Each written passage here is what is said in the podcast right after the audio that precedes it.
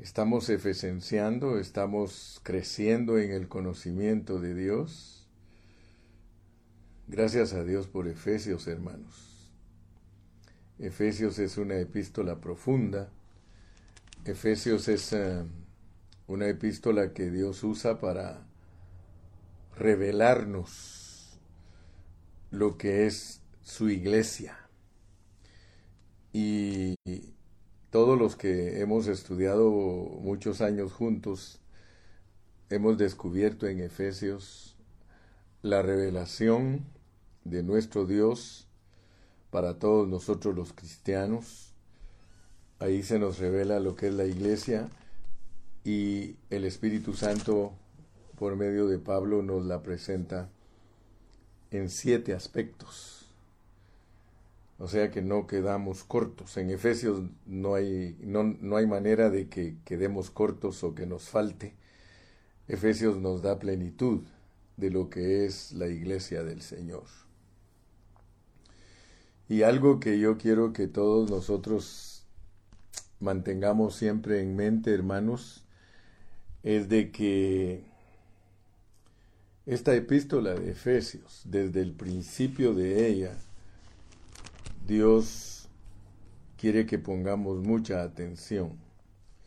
Desde el capítulo 1, en el versículo 17, dice, para que el Dios de nuestro Señor Jesucristo, el Padre de Gloria, os dé espíritu de sabiduría y de revelación en el conocimiento de Él, alumbrando los ojos de vuestro entendimiento entonces, mis amados hermanos, yo quiero que ustedes se recuerden que cuando comencé a estudiar Efesios, juntamente con ustedes les dije que teníamos que aprender a aplicar el capítulo 1 a cada uno de los restantes capítulos. Efesios tiene seis capítulos. Y nosotros debemos orar para que Dios mantenga en nosotros una consistencia. O sea que debemos de orar para que Dios nos mantenga en la consistencia de su palabra, porque la Biblia no se contradice. Muchos que la leen creen que se contradice porque ellos no entienden eh, cómo está estructurada la Biblia. Y al ignorar la estructura de la Biblia, por eso ellos creen que la Biblia se contradice pero la Biblia no se contradice para nada. Y entonces hoy quiero iniciar nuestra lección. Yo sé que hoy va a ser una lección muy bonita, Dios nos va a bendecir mucho, si usted pone atención, segurísimo que usted va a salir edificado. Pero hoy quiero que empecemos diciendo que para entender Efesios tenemos que tener un espíritu ejercitado, un espíritu que, que siempre está eh, agradando a Dios y tratando de entender y que Dios abra nuestros ojos. Ejercitar nuestro espíritu es importante al estudiar Efesios y que Dios abra nuestros ojos. Porque si no, lo que va a pasar es que el hermano Carrillo va a hablar y hablar y hablar y no va a tener ningún beneficio para nosotros, para ustedes. Entonces mi punto importante hoy es ese, porque al llegar al capítulo 6 de Efesios, nosotros necesitamos mucho eh, tener ejercitado nuestro espíritu, necesitamos, y necesitamos tener ojos abiertos, porque cada vez que nos internamos en la Biblia necesitamos constituirnos de ella y entenderla, porque mi carga, hermano, es que usted la entienda. Si yo solo hablo y hablo y hablo, pero no me preocupo porque usted entienda, entonces usted va a ser un estudiante sin provecho. Vamos a leer los versículos que nos van a ocupar en este día. Eh, es Efesios 6, versículos del 10 al 20. Versículos del 10 al 20. Eh, este es el segundo mensaje acerca de que nosotros tenemos que vencer el enemigo espiritual tenemos que estar conscientes que tenemos un enemigo espiritual. Nuestro enemigo no es físico. Nosotros tenemos un enemigo espiritual.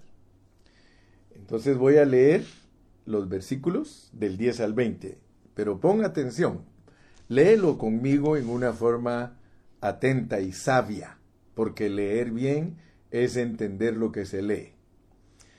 Por lo demás, o sea que después de que nos habló del matrimonio, de los hijos, de los siervos y de los amos, ahora nos dice, por lo demás, por lo demás, hermanos míos, fortaleceos en el Señor. Note cómo empieza esta sección, porque esta sección nos va a ayudar a entender cómo se pelean las batallas contra el diablo.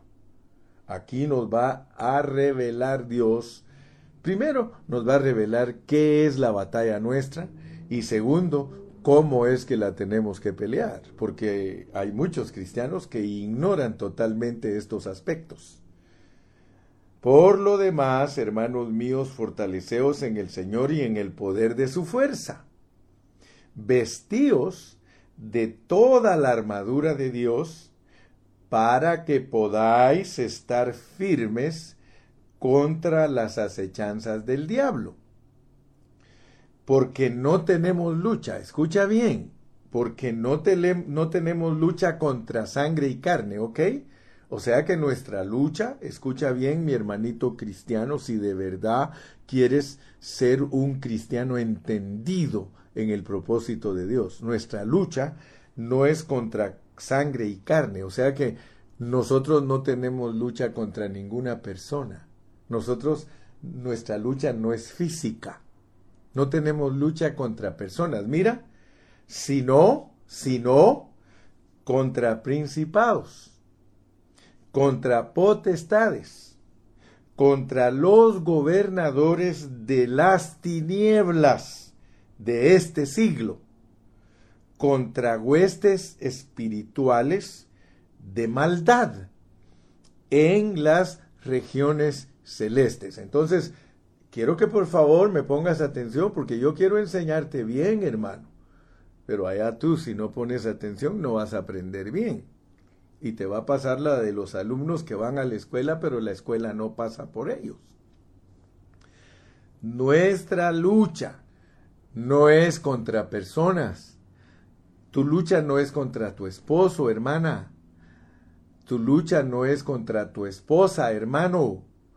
Tu lucha no es contra tus, contra tus hijos. Tu lucha no es contra tu jefe. Tu lucha no es contra tus trabajadores. Tu lucha no es nada físico, nada físico, cero, cero físico.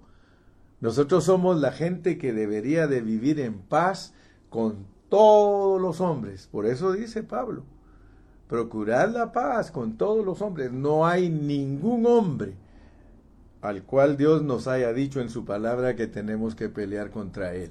Entonces, te estoy hablando de esto porque dice aquí, por tanto, tomad toda la armadura de Dios. Ok, Está bien que pienses en una armadura que se pone un soldado, pero es una metáfora, es una parábola, es, es, es una ilustración, es, es algo que Dios quiere usar para ayudarte a entender en tu mente. Él quiere que tú entiendas en tu mente que hay una armadura, pero no es una armadura física porque es la armadura de Dios que es espíritu, para que podáis resistir el, en el día malo, o sea, cuando te venga lucha, cuando te venga prueba, cuando te venga dificultad, y habiendo acabado estar firmes, o sea que te van a venir luchas, te van a venir días malos, porque las potestades son de las tinieblas las que van a pelear contra ti. Pero te están dando una armadura, así como todos los que van a pelear contra ti son, son seres espirituales, también tu armadura es espiritual. Ya sabes, pues, y ya vas a entender que la armadura es Cristo. Es Cristo cubriendo el cuerpo de Cristo. Es Cristo cuidando a su iglesia. Pero nota, dice, estad pues firmes, ceñidos vuestros lomos con la verdad, o sea, el entendimiento. Los lomos en la Biblia son el entendimiento, vestidos con la coraza de justicia, que es Dios como nuestra justicia, calzado los pies con el apresto del Evangelio de la paz, está comparándote como con una persona. O sea que la persona es la que tiene pensamiento, la persona es la que tiene un cuerpo para ser cubierto, la persona es la que tiene pies con el apresto del Evangelio. Luego dice, sobre todo tomad el escudo de la fe con que podáis apagar todos los dardos de fuego del maligno. Y tomad el yelmo, el yelmo de la salvación. El yelmo es parte de la armadura. Dice, tomad el yelmo de la salvación la espada del Espíritu, o sea que, que, abunde la palabra en ti para que puedas saber cómo se ataca al enemigo con la palabra. Luego orando, la oración también tiene que ver, es parte de nuestra armadura, orando en todo tiempo, con toda oración y súplica en el Espíritu, y velando en ello con toda perseverancia y súplica por todos los santos. Y aún él pidió oración, dice, para que cuando yo abra la boca, dijo, el misterio del Evangelio pueda fluir. Así que aquí tenemos toda la armadura. Algunos creen que la oración no es parte de la armadura, pero si, si la palabra es parte de la armadura, la oración tiene que ver con la palabra que nosotros hablamos. Y por último dice en el versículo 20, por el cual soy embajador en cadenas, que con denuedo hable de él como debo hablar. Así que aún parte de la armadura es hablar de Cristo, de la verdad, porque Efesios se centra en la verdad, no en doctrinas. Acuérdate, aquí no estamos aprendiendo a hablar doctrina, aquí estamos aprendiendo a hablar la verdad. Muy bien. Entonces, mi punto importante y que quiero que entiendas al introducirnos en este día, te dije que es el mensaje número dos que nos ayuda a entender que nosotros tenemos que vencer al enemigo. Pero aquí claramente Dios nos está diciendo que no es un asunto de una pelea física, sino que aquí nos dicen que nuestra pelea es espiritual. Ahora, muchos hermanos no han entendido porque tú vas a encontrar hermanos que creen que, que con el diablo se, o con los ángeles caídos y con Satanás, porque aquí está todo el equipo de Satanás. Las acechanzas del diablo, las estratagemas del diablo, él las va a ejecutar a través de todos sus principados, sus potestades, sus gobernadores, con sus huestes, con, con, con eh, huestes espirituales de maldad que están en el aire están en la esfera celestial, están en el aire. Muchos hermanos no saben cómo funciona la armadura en contra de esas potestades y principados y estratagemas del diablo.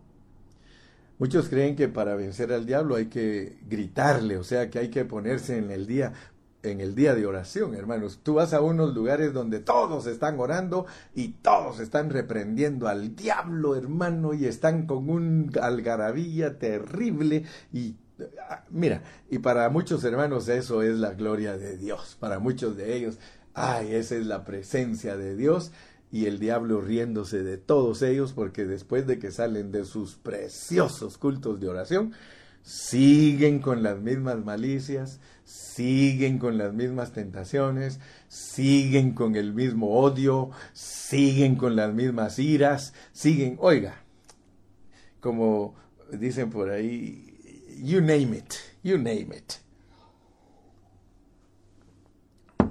El hermano Carrillo está aquí en esta mañana, delante de Dios, para enseñarte a ti cómo se pelea con el enemigo. Lo primero que vuelvo a repetirte y te voy a hacer mucho énfasis es que tu lucha no es contra sangre ni carne. No estamos hablando de ninguna batalla física. Métete aquí en tu mente. La batalla tuya es espiritual. Tienes que entender que hay principados, Otro día podemos estudiar de acuerdo a la angelología qué son principados, qué son potestades, qué son gobernadores de las tinieblas, qué son las huestes espirituales de maldad. Hoy no me queda tiempo a mí para explicarte cada una de ellas, pero debes de saber que son tus enemigos y que el jefe de ellos es Satanás. Son tus enemigos. Y quiero que saques de tu mente errores, porque el propósito de entender la Biblia correctamente es eliminar errores, quitar toda levadura que no te ayuda en nada para tener victoria espiritual. ¿De verdad quieres aprender bien? ¿De verdad te, gustaría aprender bien, bien cómo es que funciona, de acuerdo a la palabra de Dios, la manera en que tú tienes que pelear contra el enemigo? ¿Quieres aprender? Amén. Muy bien. Gracias por contestarme. Entonces, yo quiero que tú te des cuenta. Primero que todo, tienes que saber por qué o el porqué de estas luchas. El por qué. Ayer te mencioné que en la esfera espiritual hubo un arcángel, hubo un querubín, una creación de Dios que fue hecha perfecta, preciosa, maravillosa, era un ser pero preciosísimo.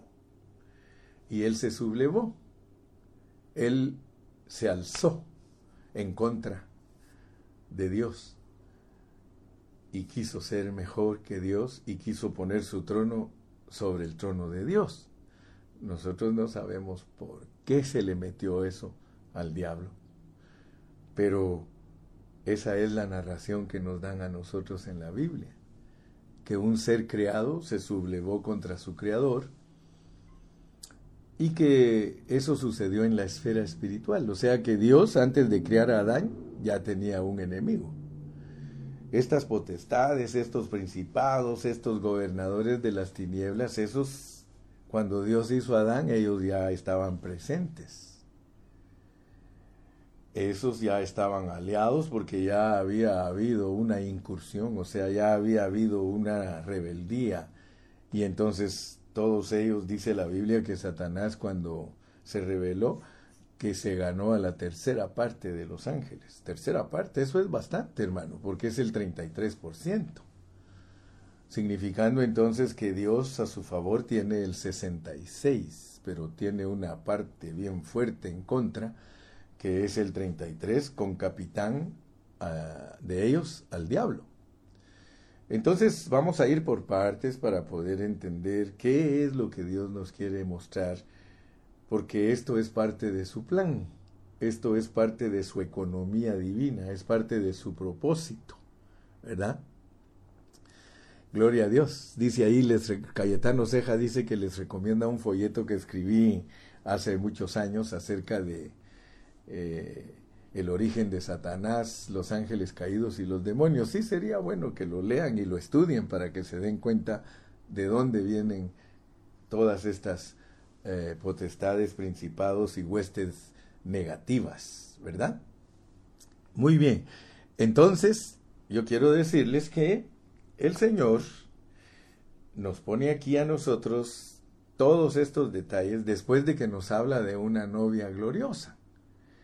Y gracias a Dios que ya entendimos que para que haya una novia gloriosa, el Señor nos revela Efesios 1, 2, 3 y 4, que nos lleva a la madurez espiritual, porque en el capítulo 4 de Efesios se nos enseña el nuevo hombre, y es el hombre que, que expresa la plenitud de Cristo.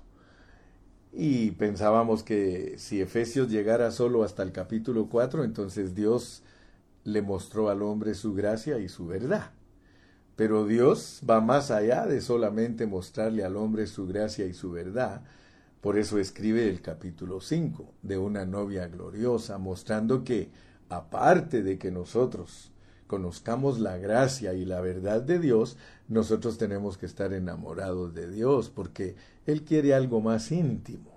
Después de que tiene un hombre maduro, él dice, ok, está bonito el asunto, qué precioso, porque el hombre maduro, el hombre nuevo ya entendió que no hay nacionalidad terrenal, ya entendió que eh, eh, de los dos pueblos hizo uno, etcétera, etcétera, y se llegó a la unidad de la fe. A pesar que ni siquiera hemos llegado ahí, tenemos que aprender que el camino sigue, porque nuestra meta es el capítulo 6. Pero notemos pues que en el capítulo 5 Dios nos muestra una novia gloriosa que Él produce por medio de la santificación y la purificación, mostrándonos que aparte del nuevo hombre, Él necesita su esposa, que su esposa es el nuevo hombre ya vestido, ya vestido con la vestidura de boda. Pero ahora viene el Señor y dice, está bien, mis amados hijos, que ustedes alcancen a ver la novia gloriosa, pero quiero decirles que hay algo que eh, deben de ver lo que es la meta. La meta es que esa novia gloriosa tenga al enemigo debajo de sus pies. O sea que la meta real de Dios al mostrarnos capítulo 1, 2, 3, 4 y 5 es que el enemigo de Él, su enemigo de él, valga la redundancia, su enemigo de él sea destruido, porque es el que causó los problemas desde un origen. ¿Ok? Entonces, mis amados hermanos, para que nosotros podamos ser bendecidos y que podamos entender cómo se vence al enemigo, porque el enemigo no es físico, ni tampoco se le vence gritándole, aleluya, sino que al enemigo, aquí dice que para que él sea vencido nosotros tenemos que estar bien armados, bien armados. Ahora noten porque el guerrero espiritual del capítulo 6 no es un individuo, o sea que el error más grande que ha cometido la iglesia cristiana tradicional es enseñarle a los hermanos que ellos se pongan la armadura individualmente. Eso es fuera de contexto. Porque si la iglesia es el cuerpo de Cristo, si es la familia de Dios, si es el reino de Dios, si es la morada de Dios, si es la esposa de Dios, todo es corporativo.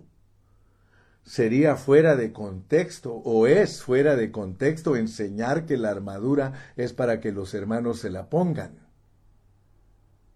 Me explico, ¿verdad? Yo espero que tú estés entendiendo, porque si no, no vas a tener victoria contra las estratagemas del diablo.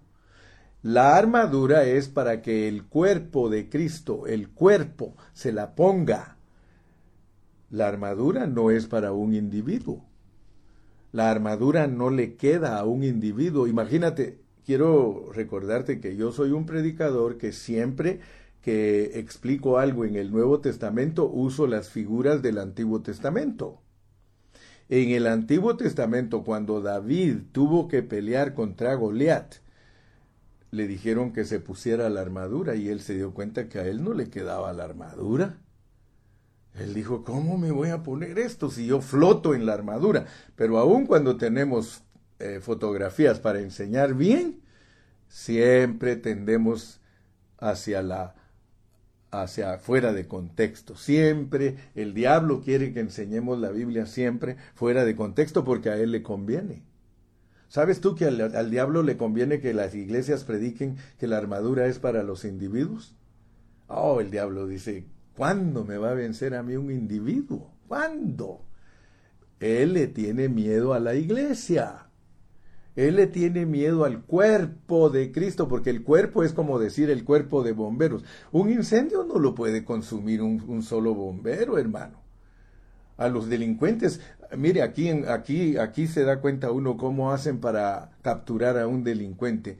No me vayas a decir que mandan un policía para que capture a un delincuente. Cuando un carro va huyendo en los, en los caminos libres de California, ¿cuántos policías le mandan? Si la gente se queda asustada, dice 50 patrullas siguiendo. Sí, porque ellos quieren asegurarse que ese individuo no se les escape.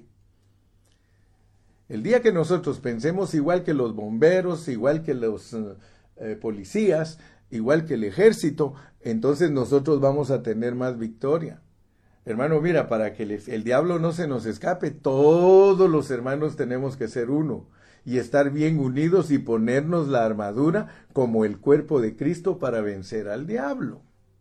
Entonces, yo estoy tratando de que tu mente sea aclarada. Recuérdate que te dije que en Efesios 1 Dios dice que tengas un espíritu de sabiduría y de revelación y que debes de orar que Dios te abra tus ojos.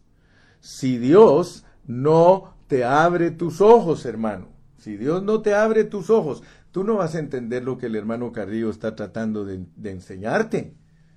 Porque aquí, hermano, cuando empieza el versículo 10, por lo demás, hermanos míos, fortaleceos en el Señor y en el poder de su fuerza. Ok, tienes que saber que esta, esta batalla no la puedes llevar a cabo tú solito ni con tus propias fuerzas, hermano. Aquí dice que te fortalezcas en el Señor y en el poder de su fuerza, porque la fortaleza del Señor y el poder de su fuerza es para el cuerpo de Cristo es para el guerrero espiritual. Oh, mi amado hermano, yo le pido a Dios que, que te abra tu entendimiento. Quiero decirte, todo creyente genuino que tiene algo de experiencia espiritual, inevitablemente tendrá que confrontar la guerra espiritual porque es un hecho es un hecho, hermano, que después de recibir al Señor como Salvador, nos damos cuenta que el Señor tiene un enemigo en el universo. Ahora, la Biblia nos exhorta a no pasar por alto a ese enemigo con sus estratagemas. Por eso es que aquí en Efesios 6 se nos alerta respecto a la guerra espiritual y nos muestra un factor crucial. Una batalla que no es librada por nuestra propia fuerza. Primero, hermano, Dios no te manda a pelear con el enemigo individualmente. Segundo, no puedes pelear con tu propia fuerza aunque estés unido a todos los demás hermanos. Aleluya. Leámoslo de nuevo, verso 10. Por lo demás, hermanos míos, fortaleceos en el Señor y en el poder de su fuerza. Aleluya. La mayoría de los creyentes saben que en Efesios 6 se habla de una batalla espiritual. Dice el versículo 11, porque no tenemos, porque no tenemos lucha contra sangre y carne, sino porque no tenemos lucha contra sangre y carne, sino, o sea que no tenemos lucha contra ninguna persona, sino contra cosas espirituales, personajes espirituales. Y los versículos siguientes nos dicen cómo prepararnos para pelear contra ellos. Pero noten pues que esto es una metáfora.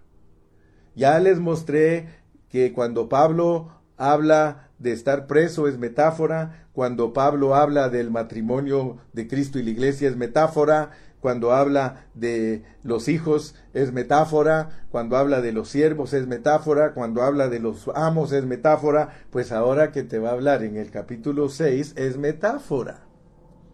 Es una ilustración para ayudarte a entender cómo puedes ser victorioso en lo espiritual. Pero si te aferras a cosas eh, naturales o físicas, vas a oír el mensaje, pero no lo vas a saber aplicar a tu vida. Porque aquí claramente te está diciendo que la armadura es Dios. Mira, dice, por tanto, tomad toda la armadura de Dios. O sea que Dios tiene una armadura. Y tú tienes que tomar esa armadura, hermano.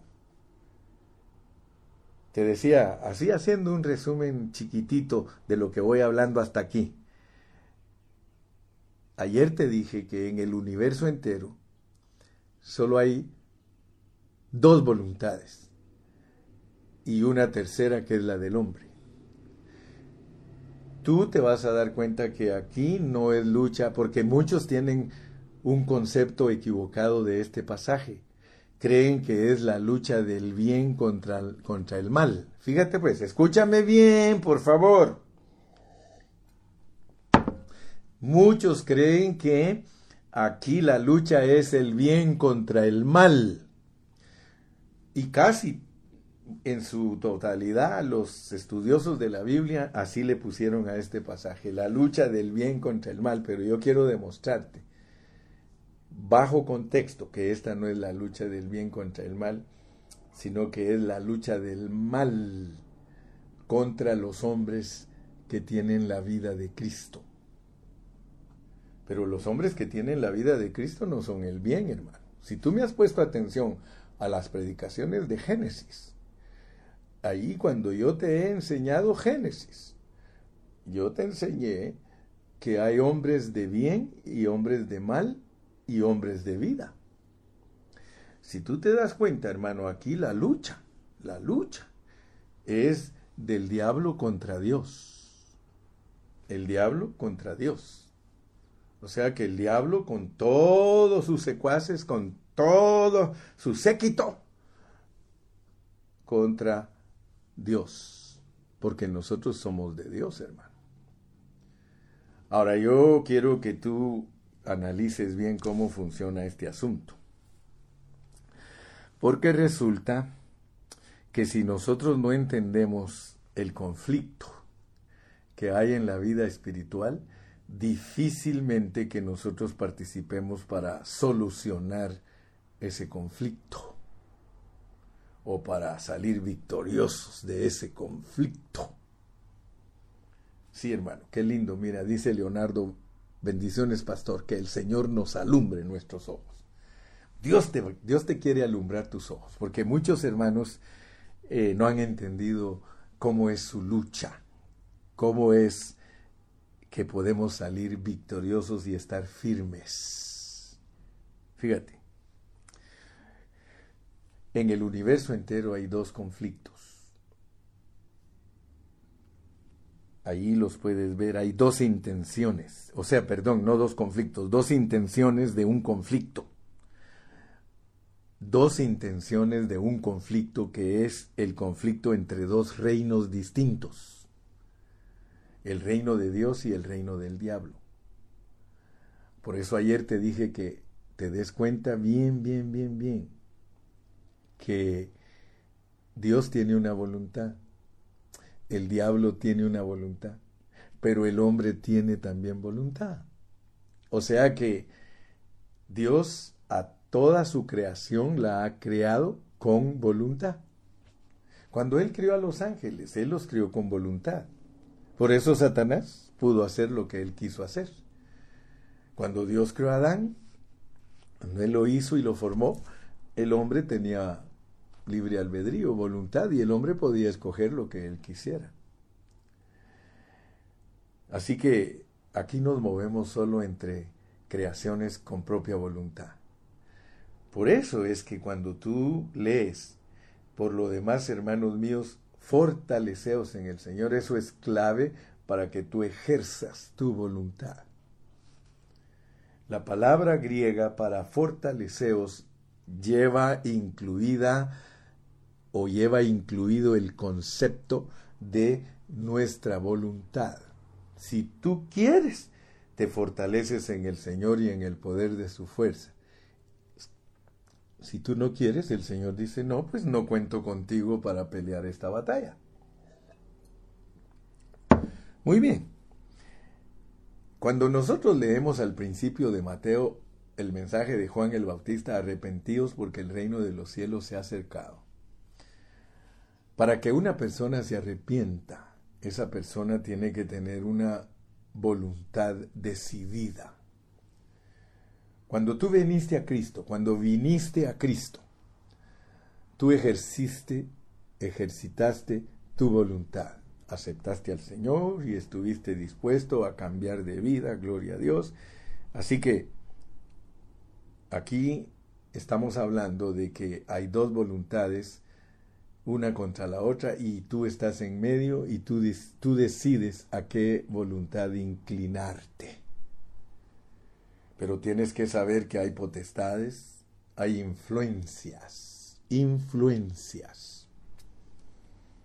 Hay ángeles buenos y hay ángeles malos. Los ángeles malos son los que nunca han caído. Los ángeles buenos, te dije, ¿verdad? Sí, los ángeles buenos son los ángeles que nunca han caído. Los ángeles malos son los ángeles que siguieron a Satanás y hay grados en ellos también, así como en los ángeles buenos hay querubines, arcángeles, serafines, terafines y de toda clase de ángeles, de lo mismo hay con Satanás. Están en categorías también porque cayeron muchas categorías. Ahora, noten pues que nosotros debemos de saber para qué sirven los ángeles. ¿Para qué le sirven los ángeles a Dios? Los ángeles malos le sirven a Dios para tener influencia en todos los pensamientos de las personas que se presten a ellos. Y los ángeles buenos son la influencia para todos los que se presten a ellos. Así que yo quiero decirte pues que tu voluntad está aquí en juego. Es importantísimo entender en el estudio de hoy la voluntad del hombre. Porque el llamamiento de Dios para nosotros es que nos alineemos a su voluntad y que Él nos va a usar para su propósito. Pero en ese lado hay influencia angelical. En el otro lado, la influencia angelical es que no participes en alinearte con la voluntad de Dios, sino que te alinees con el Satanás, con el diablo. Pero nota pues, no estamos hablando aquí de un personaje de color rojo y un tenedorcito. No estoy hablando de calaveras, no estoy hablando de monstruos, no estoy hablando de Halloween, porque mucha gente tiene la idea de que ese es el mal y que esas son las tinieblas. No, mi hermano. Mira cómo dice vestidos de toda la armadura de Dios. Vestidos de Dios, pues aquí se vuelve a repetir el asunto, vestirnos del nuevo hombre, vestirnos de la iglesia gloriosa.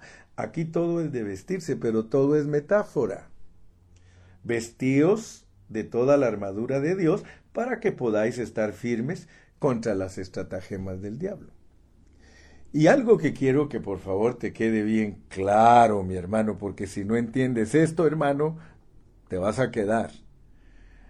Fíjate pues, debemos de decir que la batalla espiritual es un conflicto entre dos reinos, el reino celestial y el reino satánico. Los creyentes debemos alinear nuestra voluntad con el reino de Dios. Pero quiero que entiendas este punto, pues, porque si entiendes esto, estás entendiendo la predicación debemos entender que cuando Satanás nos ataca, no es que está interesado en nosotros individualmente, escúchame bien. Cuando el Satanás te ataca a ti y me ataca a mí, no es que él esté interesado en destruirnos a nosotros como individuos, no. Él lo que quiere es desestabilizar el reino de Dios porque aquí la pelea es un reino contra otro reino, no es pelea de individuos. Si Dios te abre el entendimiento a esto, tú cada día vas a amar más a los hermanos y más te vas a unir a ellos y más te va a gustar orar junto con ellos y más vas a quererlos para que juntos venzamos al diablo. Fíjate pues, al diablo no se puede vencer individualmente aunque el ataque va contra nosotros. Fíjate pues, aunque el ataque va contra nosotros, la intención del enemigo es obstruir el reino de Dios. Por eso te digo, si entiendes Efesios, hermano, vas a entender que aquí todo es corporativo. En el Nuevo Testamento, hermano, nada es individual. El problema de la cristiandad tradicional pentecostal es fabricar gigantes espirituales. Pero tú ya sabes que todo lo que es gigante es una degeneración y una mezcla. Si Cristo, al venir a la tierra, hubiera sido un gigante, todos nosotros deberíamos de ser gigantes. Pero él fue un corderito, como cordero fue llevado al matadero, enmudeció y no abrió su boca, y de esa manera venció totalmente al diablo. A mí se me hace, hermano, que a ti y a mí nos chanflearon desde hace tiempo. A mí se me hace, hermano, que a ti y a mí hace años que nos hicieron apostatar de la fe, metiéndonos a un evangelio viciado y corrupto y apóstata. Yo te estoy hablando de la pureza de la palabra del Señor. Hay un hermano que una vez se enojó conmigo ahí en Ocotlán porque dijo que porque yo decía que yo predicaba la pureza de la palabra y le dije, ¿cómo no lo voy a decir si lo estoy haciendo? Ahora, si tú predicas la pureza de la palabra, le digo, públicalo a los cuatro vientos. Y entonces el diablo te va a tener miedo, porque cuando uno predica la pureza de la palabra, todos los argumentos y todas las estructuras humanas y diabólicas se vienen al suelo.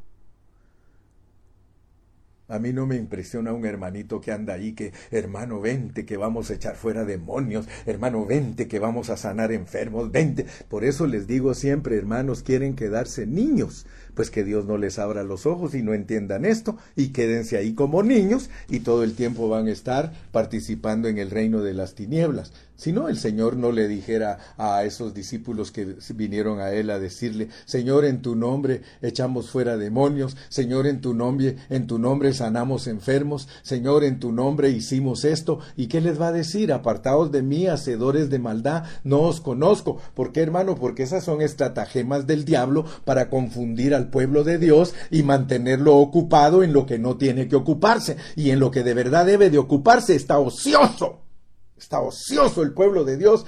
Por eso yo le doy gracias a mi Señor, hermano, que si Dios me ha levantado a mí en este tiempo es para predicar su verdad y para que no me deje engañar de las eh, con las eh, estratagemas de hombres o estratagemas del diablo, eh, inspiraciones del diablo, hermano, porque muchas cosas el diablo es el que las inspira, aunque me digan que no.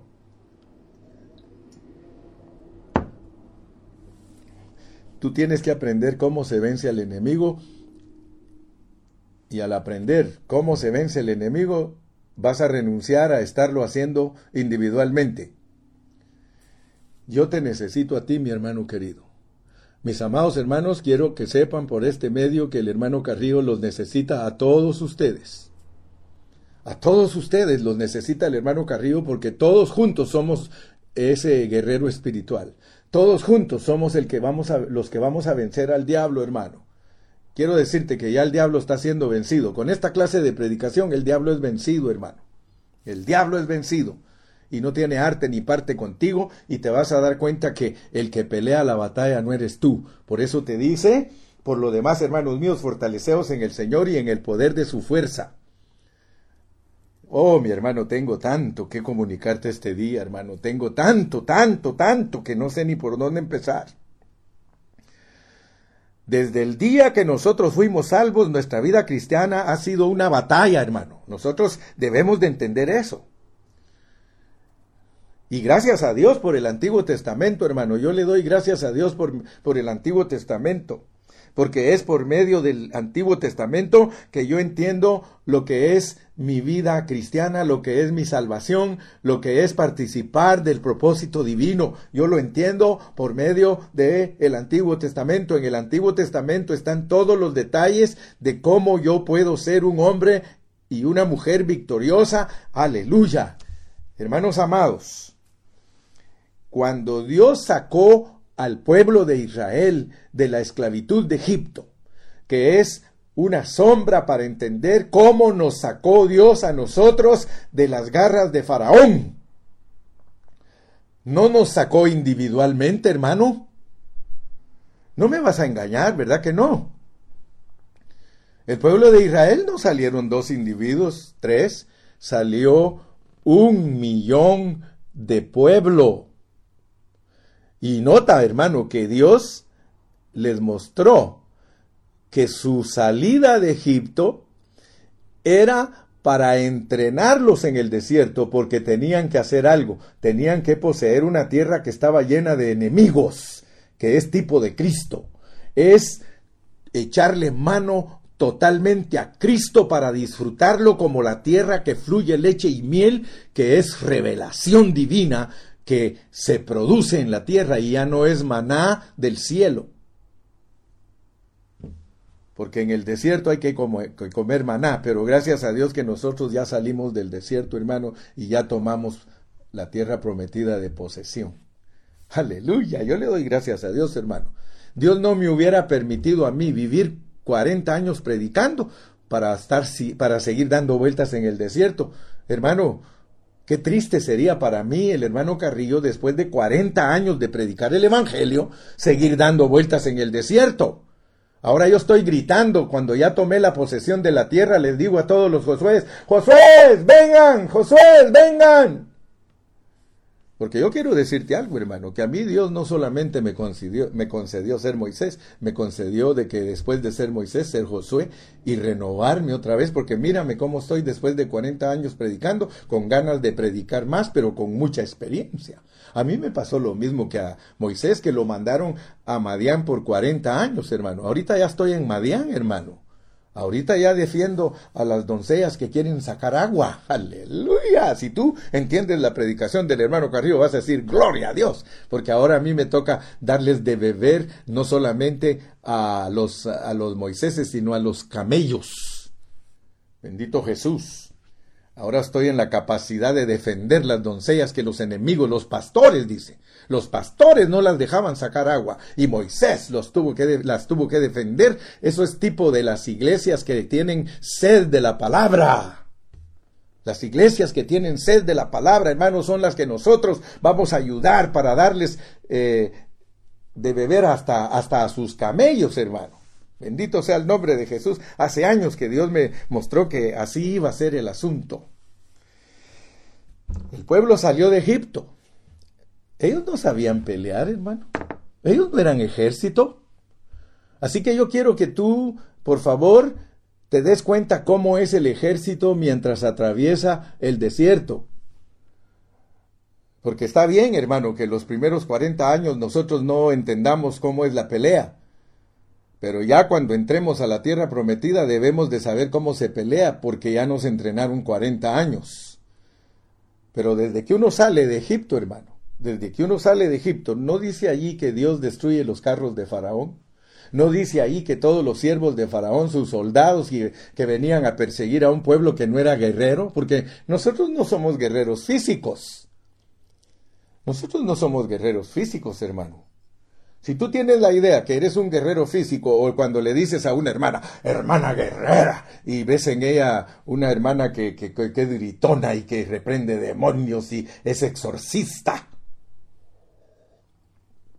a eso es lo que muchos hermanos le llaman guerrero. Eso no es ser guerrero, hermano. Cristo, el guerrero de guerreros, ¿cómo le ganó al diablo? ¿Cómo le ganó, hermano? Dime, dime, dime. ¿Gritándole? ¿Cómo le ganó al diablo? Con la espada del espíritu. Cuando el, cuando el diablo le hacía proposiciones, él le contestaba y lo derrotaba. Lo derrotó en la cruz. lo que pasa es que la idea de nosotros de guerrero es otra. Pero no te confundas, hermano. Si, si captas la idea correcta de guerrero, wow, mis respetos para ti, mi hermano mis respetos. Por eso te dije, no te vayas a confundir. No vayas a hacerte un cristiano tradicional. ¿A dónde vas, Vicente? ¿A dónde va toda la gente? Si todas las hermanas se cubren la cabeza, tú también. Si el pastor dice que la mujer tiene que vestirse de esta manera, tú también. ¿Por qué no haces caso de las cosas verdaderas? ¿Por qué no, haces caso de lo que Dios te manda, que te, que te vistas de toda la armadura de Dios y que entiendas que es una metáfora? Que entiendas que esto es una metáfora. Te está diciendo, mira, la armadura de Dios con la cual vas a poder resistir el día malo y vas a, a estar firme después de que pases el día malo, ciñete tus lomos. En la Biblia los lomos son el entendimiento.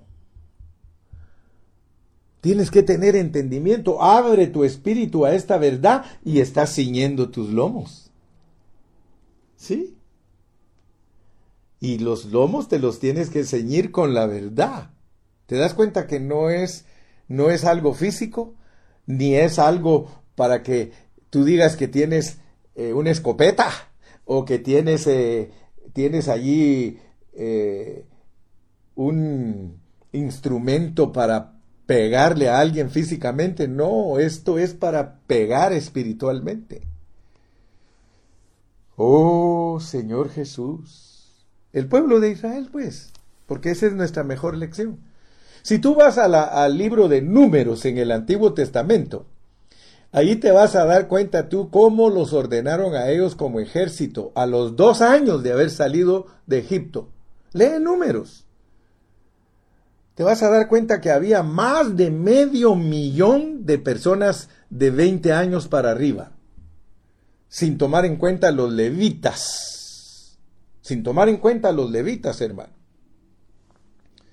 más de medio millón de personas. Y ellos, ¿cómo experimentaron ellos el ganar sus batallas en el desierto, hermano?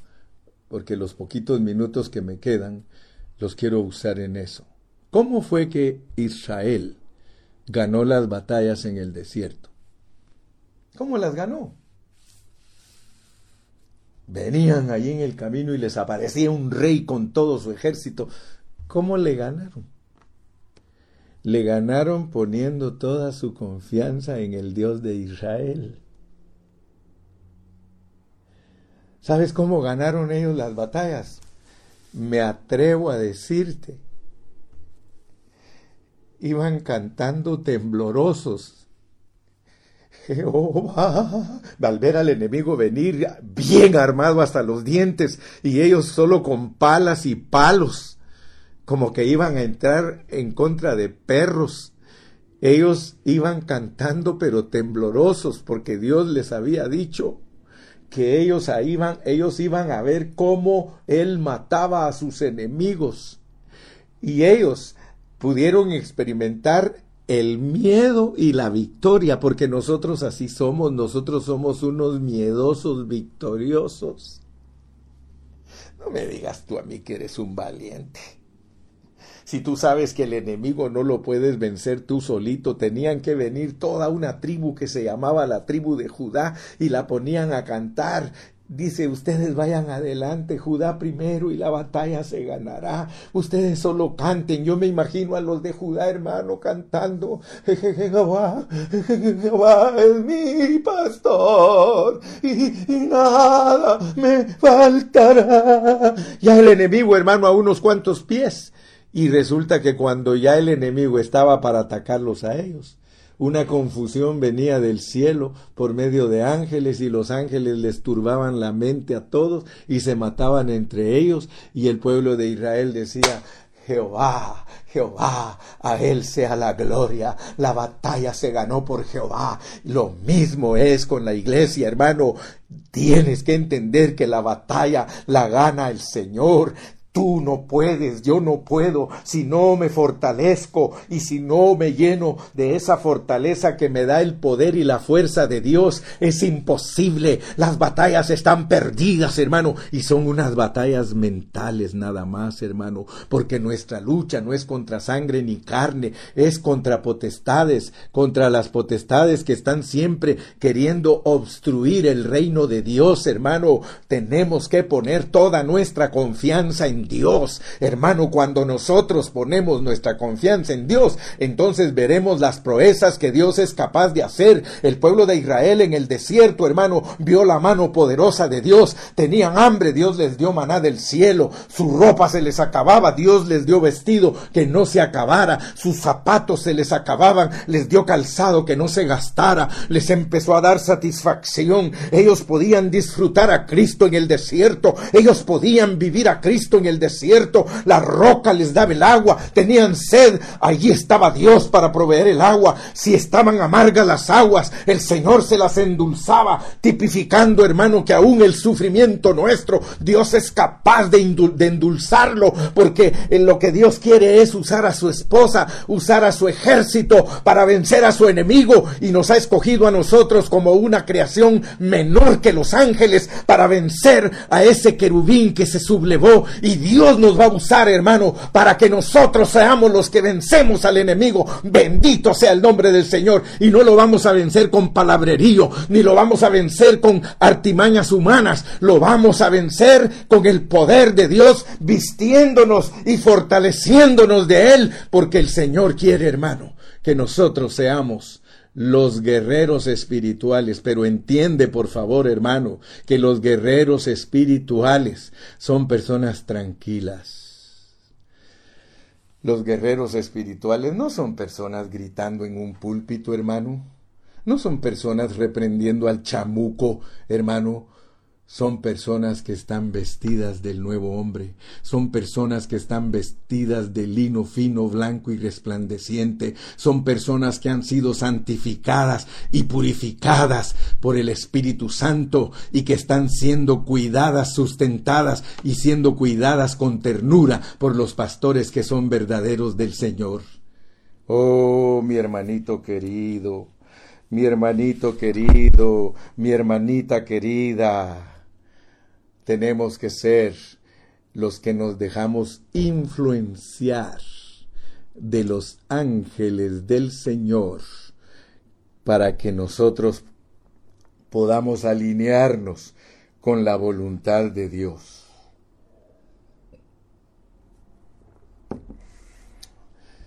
La voluntad de nosotros los cristianos, sumisa, alineada a la voluntad de Dios, ¡Wow, hermano!